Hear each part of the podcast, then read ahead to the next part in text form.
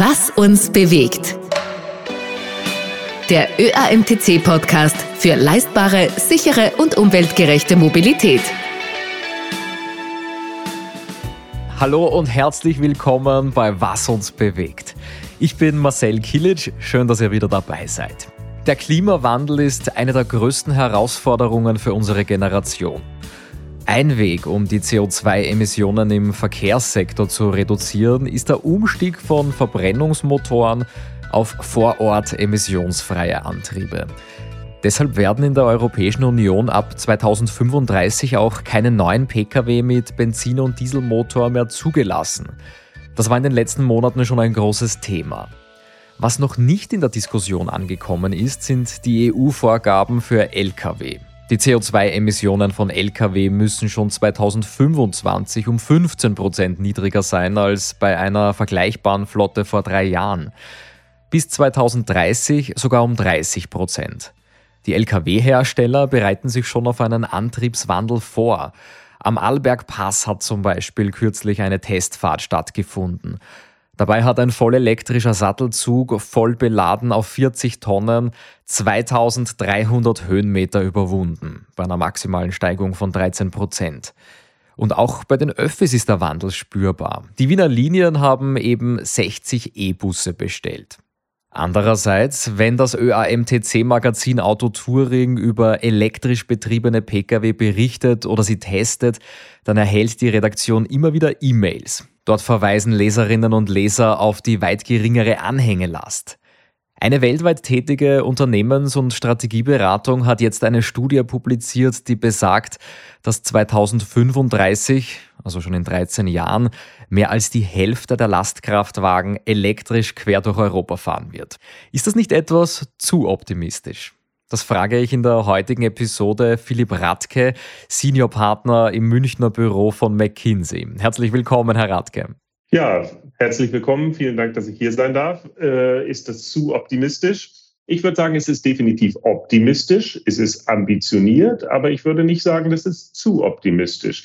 Wir sehen äh, die Entwicklung auf der Pkw-Seite. Wir sehen vor allem die Verschärfung äh, der Emissionsgrenzwerte, der Regularien dahinter. Wir äh, diskutieren Dinge wie Fit for 55 über alle Industrien hinweg.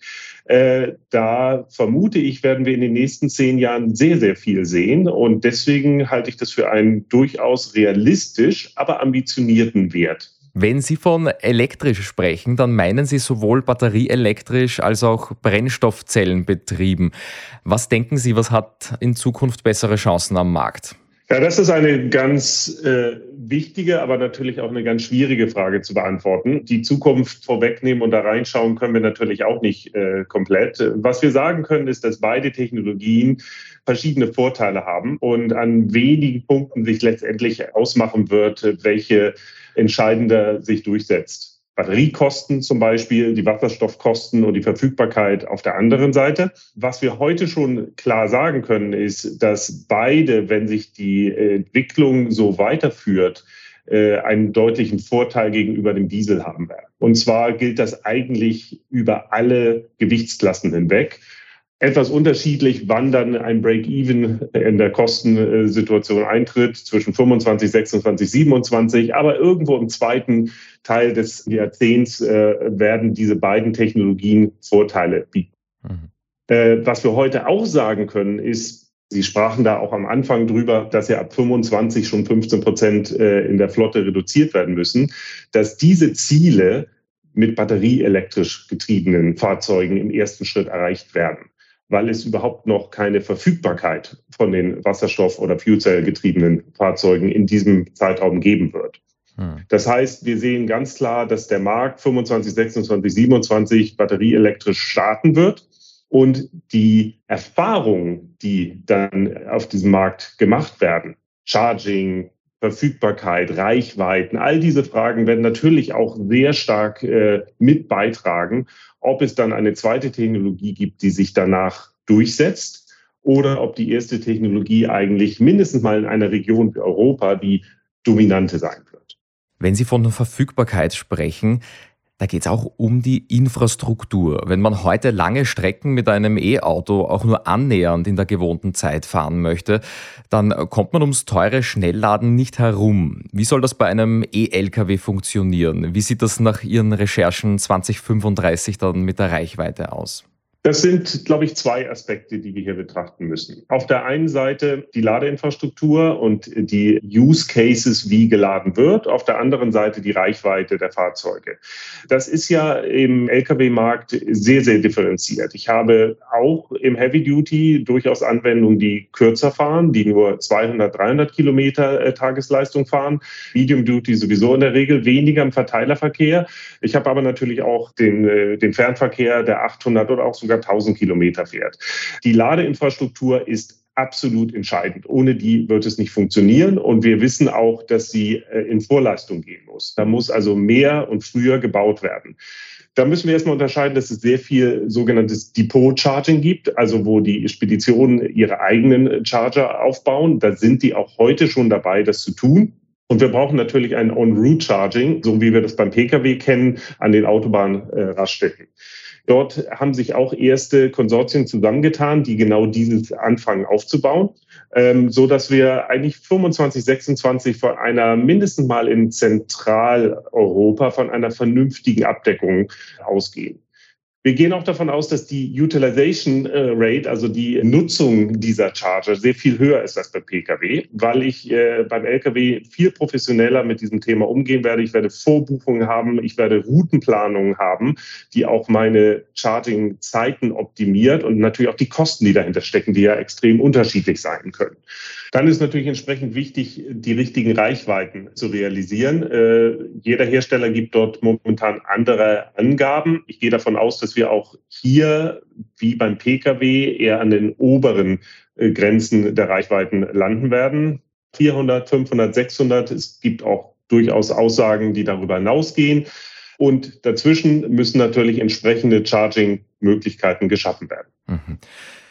Wie können diese Charging-Möglichkeiten auf der Strecke dann aussehen? Wären die dann integriert in bestehenden Tankstellen, die wir heute schon kennen, oder wären da ganz neue Infrastrukturen an neuen Standorten nötig? Wir sehen eigentlich äh, den Trend, dass äh, die Charging-Notwendigkeiten mit den sonstigen äh, Anforderungen, die Lkw-Fahrer haben, versucht werden zu kombinieren. Wir haben heute schon zu wenig Parkplätze, wir haben heute zu wenig Übernachtungsmöglichkeiten, zu wenig Möglichkeiten zu duschen äh, und andere Dinge.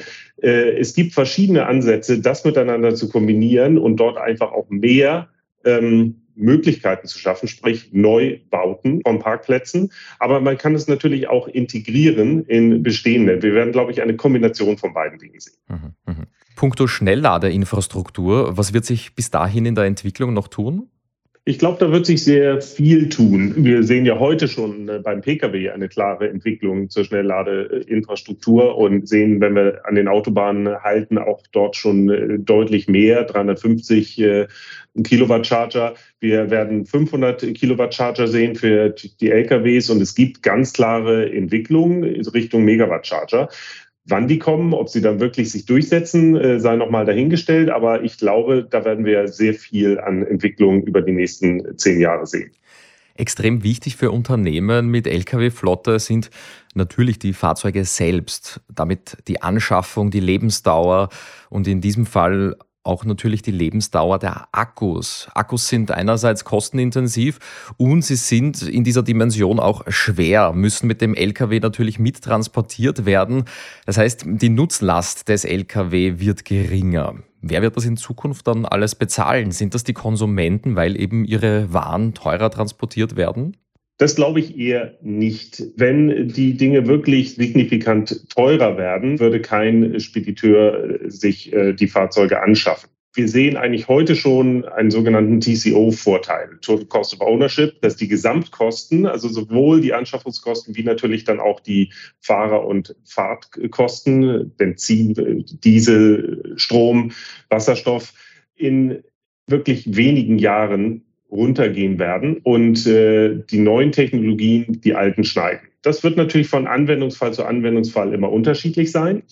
Äh, generell sind natürlich die LKWs, die lange Strecken fahren, aufgrund der Kraftstoffvorteile, wenn der Diesel immer teurer wird durch CO2-Bepreisung, äh, im Vorteil. Und äh, dort werden wir auch äh, Anwendungen häufiger und früher sehen, weil dort natürlich der TCO-Vorteil ausgeprägter sein wird. Mhm.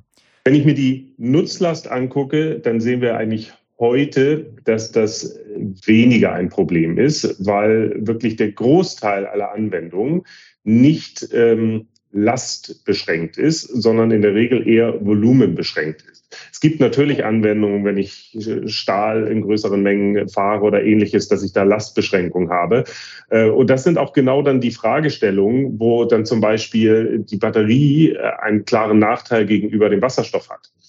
Und ähm, aber der Großteil wirklich aller Anwendungen ist nicht lastbeschränkt und äh, dementsprechend wird da die etwas geringere Nutzlast wo es vielleicht auch Regularienänderungen noch gibt, dass die auch erhöht werden darf, ähm, nicht der entscheidende Faktor sein. Mhm.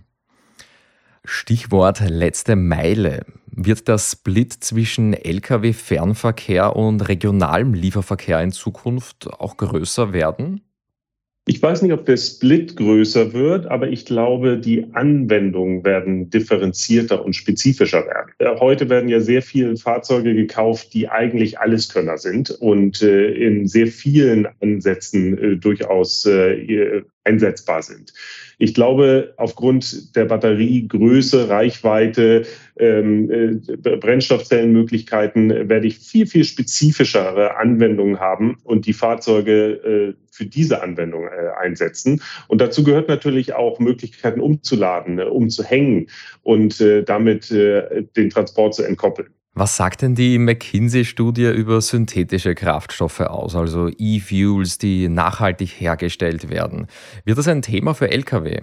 Wir haben in dieser Studie uns äh, nicht auf die synthetischen Fuels äh, konzentriert. Die haben wir im ersten Schritt einmal außen vor gelassen, weil wir im Wesentlichen das Thema Batterie und, äh, und Brennstoffzelle untersuchen wollten.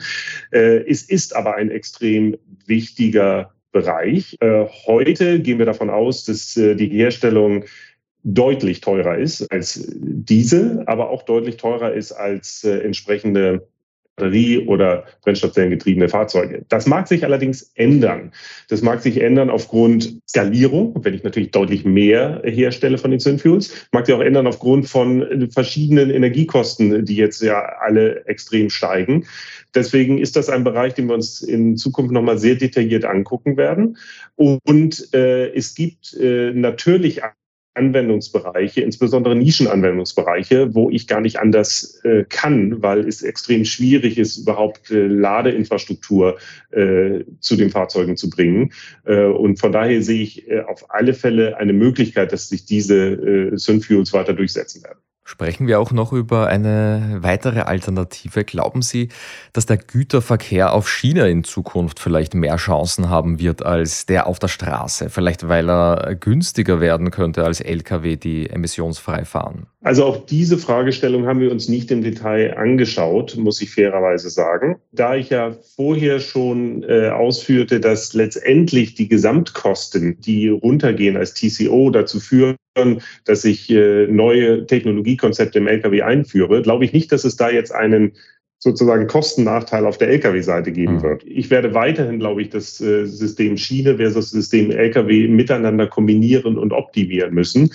Ich glaube, dass es da viele andere Faktoren gibt, die da noch reinspielen werden, was das Thema Zeit betrifft, was das Thema Regularien betrifft äh, was das Thema Umladefähigkeiten betrifft äh, und so weiter. Und da werden wir sicherlich an verschiedenen Stellen, insbesondere in Europa, noch Fortschritte machen.